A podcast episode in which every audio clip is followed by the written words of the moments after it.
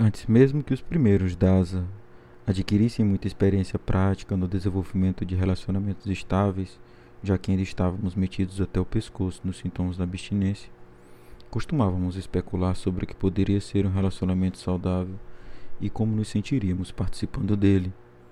Buscando formas de conceitualizar aquilo que poderíamos enfrentar, tropeçamos em um conceito chamado teoria dos sistemas, que oferecia uma certa percepção inicial.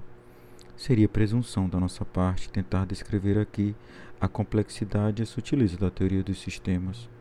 Basta salientar o paralelismo entre os sistemas fechados e os sistemas abertos e a nossa experiência quanto aos relacionamentos antes e depois da recuperação.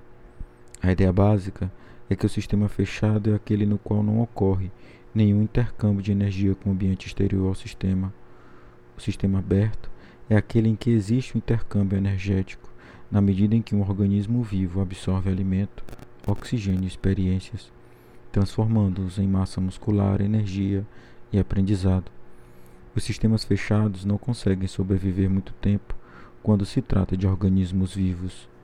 Exatamente como o astronauta acaba ficando sem alimento e ar, o sistema fechado de um organismo vivo precisa se tornar aberto ou morrerá. Os relacionamentos dependentes, com suas excessivas exigências de salvação emocional ou sexual impostas a outras pessoas, assemelham-se aos sistemas energéticos fechados.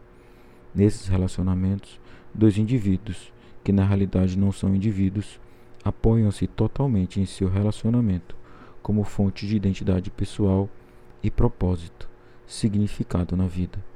Cada pessoa se tornou totalmente dependente da outra para obter a sensação de estabilidade, mas a estabilidade obtida dessa forma não é e nunca poderá ser estável.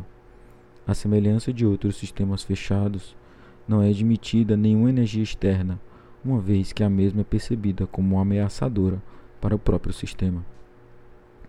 Vamos observar um, um exemplo de relacionamento fechado entre a pessoa A e a pessoa B. Suponhamos que a pessoa A comece a pensar em voltar a estudar, em formar novas amizades ou em explorar determinadas atividades que não incluem a pessoa B. No sistema fechado, a pessoa B tem que encarar isso como uma ameaça ao atendimento de suas próprias necessidades dentro do relacionamento. Afinal de contas, se a pessoa A começar a dedicar seu tempo a outros amigos e a novas atividades, a pessoa B não terá mais acesso ilimitado à pessoa A. Forçada a participar de um arranjo onde o tempo é dividido, a pessoa B, especialmente se for um dependente de amor e sexo, sentirá que suas necessidades poderiam não ser mais atendidas se tiver que se enquadrar na programação de disponibilidade da pessoa A. Mesmo que a pessoa A reserve momentos especialmente dedicados à pessoa B, o fato de poderem ocorrer novas possibilidades será uma ameaça constante e uma fonte de ansiedade para a pessoa B. Não interessa se essas possibilidades serão de romance ou de crescimento pessoal. Qualquer que seja o caso, a situação será encarada como criando a possibilidade de a pessoa A não estar ali para atender às necessidades da pessoa B. Uma vez que o contato imediato é o fluido vital para o dependente em um relacionamento fechado, a possibilidade de ser arremessado involuntariamente na dolorosa experiência que hoje entendemos como abstinência passa a ser considerada como a mais negra das perspectivas. Enfrentando essa ameaça ao sistema fechado, a pessoa B terá que tentar sabotar as iniciativas da pessoa A na busca de novas experiências vitais. Isso não será nada difícil para a pessoa B. A pessoa A pode estar muito bem se movendo para expandir seus horizontes devido ao fato de se sentir relativamente segura no relacionamento com a pessoa B. Mas essa sensação de segurança, de comunidade em um relacionamento dependente surge normalmente em decorrência do outro parceiro ser mais dependente, ainda que temporariamente. Na verdade, a única segurança que o relacionamento dependente pode ter é que ela precisa de mim mais do que eu preciso dela. Não obstante, os papéis das pessoas A e B, aquela que se sente íntegra e aquela que acha estar desmoronando, são intercambiáveis. Cada pessoa que participa do relacionamento fechado sente-se íntegra até um ponto em que se possa esperar que a outra pessoa esteja desmoronando. Enfrentando a ameaça de que a pessoa A não esteja disponível, A pessoa B ameaça, por, por sua vez, buscar em outro lugar o atendimento às suas necessidades, necessidades estas que podem aflorar a qualquer momento. A pessoa A, que na verdade depende do relacionamento tanto quanto a pessoa B para obter a sensação de identidade e significado, irá então sabotar seus próprios planos para garantir sua segurança.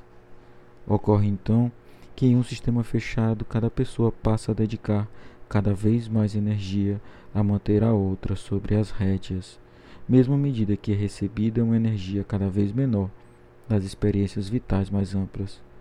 Para manter a segurança, essa energia precisa ser dedicada ao manter as rédeas mutuamente, a garantia de que ninguém vai se distanciar para que não ocorra nenhuma escassez da disponibilidade oferecida pela outra pessoa.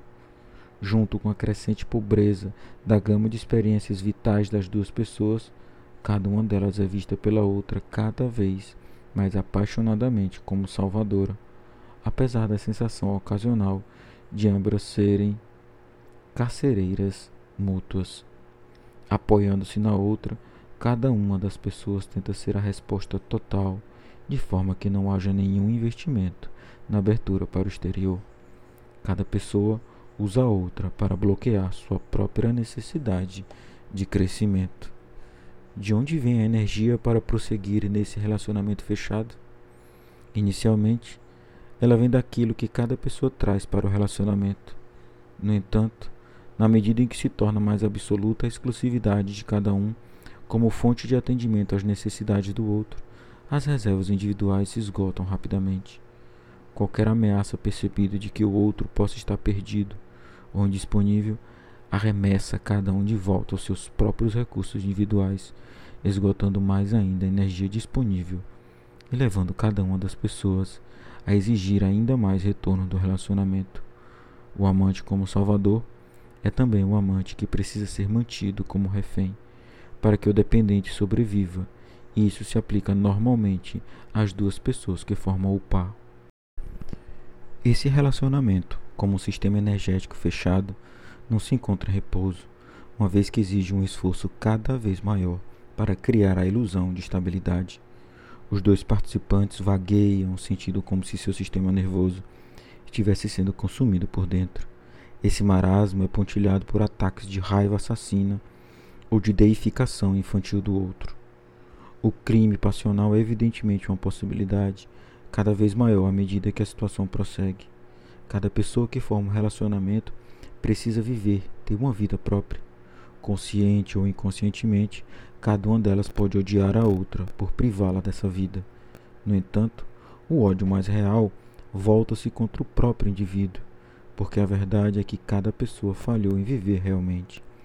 Esse sistema fechado, integrado por dependentes de amor e sexo, terá inevitavelmente que desmoronar.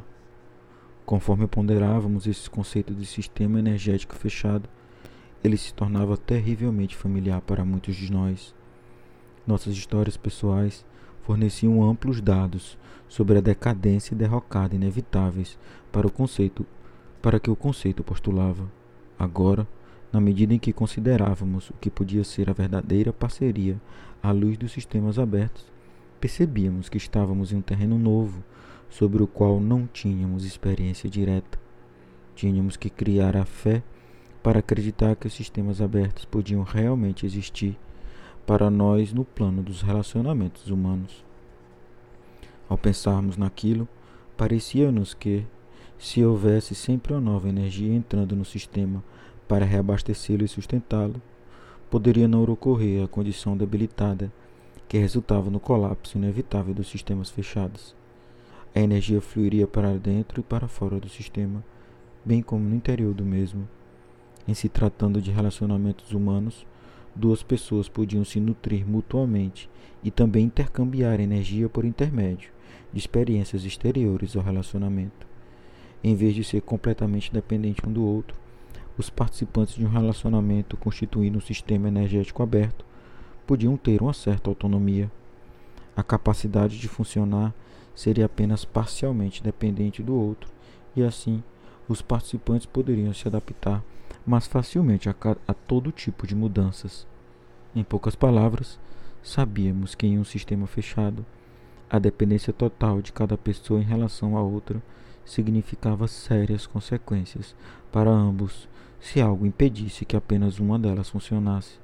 Por contraste, um relacionamento no qual houvesse um sistema energético aberto tenderia à autoperpetuação, até mesmo em condições mutáveis que afetassem qualquer um dos participantes do relacionamento. Esse conceito parecia oferecer a possibilidade da existência de relacionamentos nos quais as vidas e as atividades dos dois participantes se sobrepunham apenas parcialmente. Poderia não haver nenhum contrato de exclusividade entre os participantes que impedisse ambos de se exporem a outras experiências ou outros interesses vitais. O relacionamento podia representar para cada pessoa uma importante fonte de estabilidade, sem excluir, entretanto, todas as outras pessoas. As pessoas envolvidas individualmente ou como participantes estariam disponíveis em uma relação a uma gama de experiências vitais mais ampla do que aquela que o próprio relacionamento poderia oferecer a ambas.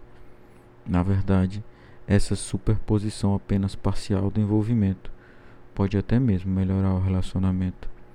Cada participante poderia levar a outro os frutos das respectivas experiências pessoais de crescimento às quais fosse exposto. Como resultado, o relacionamento estável poderia ser adicionalmente enriquecido, e não haveria necessidade de um se agarrar ao outro com medo de que o próprio sistema se esvaziasse de energia. Não existiria nenhuma possibilidade disso acontecer enquanto o relacionamento continuasse aberto e cada participante tivesse a capacidade de crescer.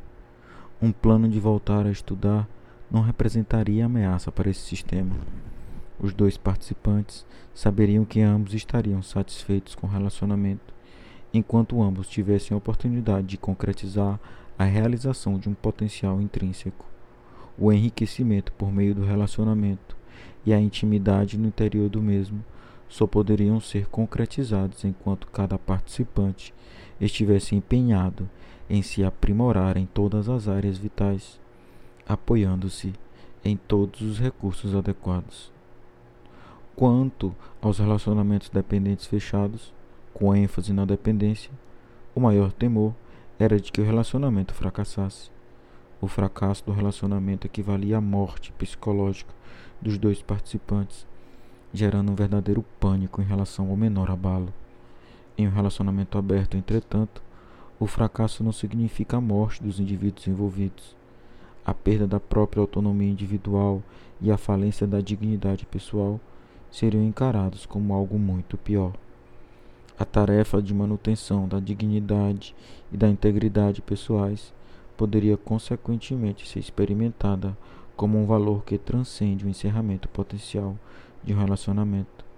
Paradoxalmente, essa ansiedade reduzida em relação à sobrevivência pessoal, caso o relacionamento viesse a fracassar, servia para reduzir a preocupação exagerada com a possibilidade desse fracasso ocorrer. A sensação de liberdade pessoal de cada participante do relacionamento seria aperfeiçoada. Um relacionamento como esse pode muito bem apresentar uma razoável probabilidade de perdurar.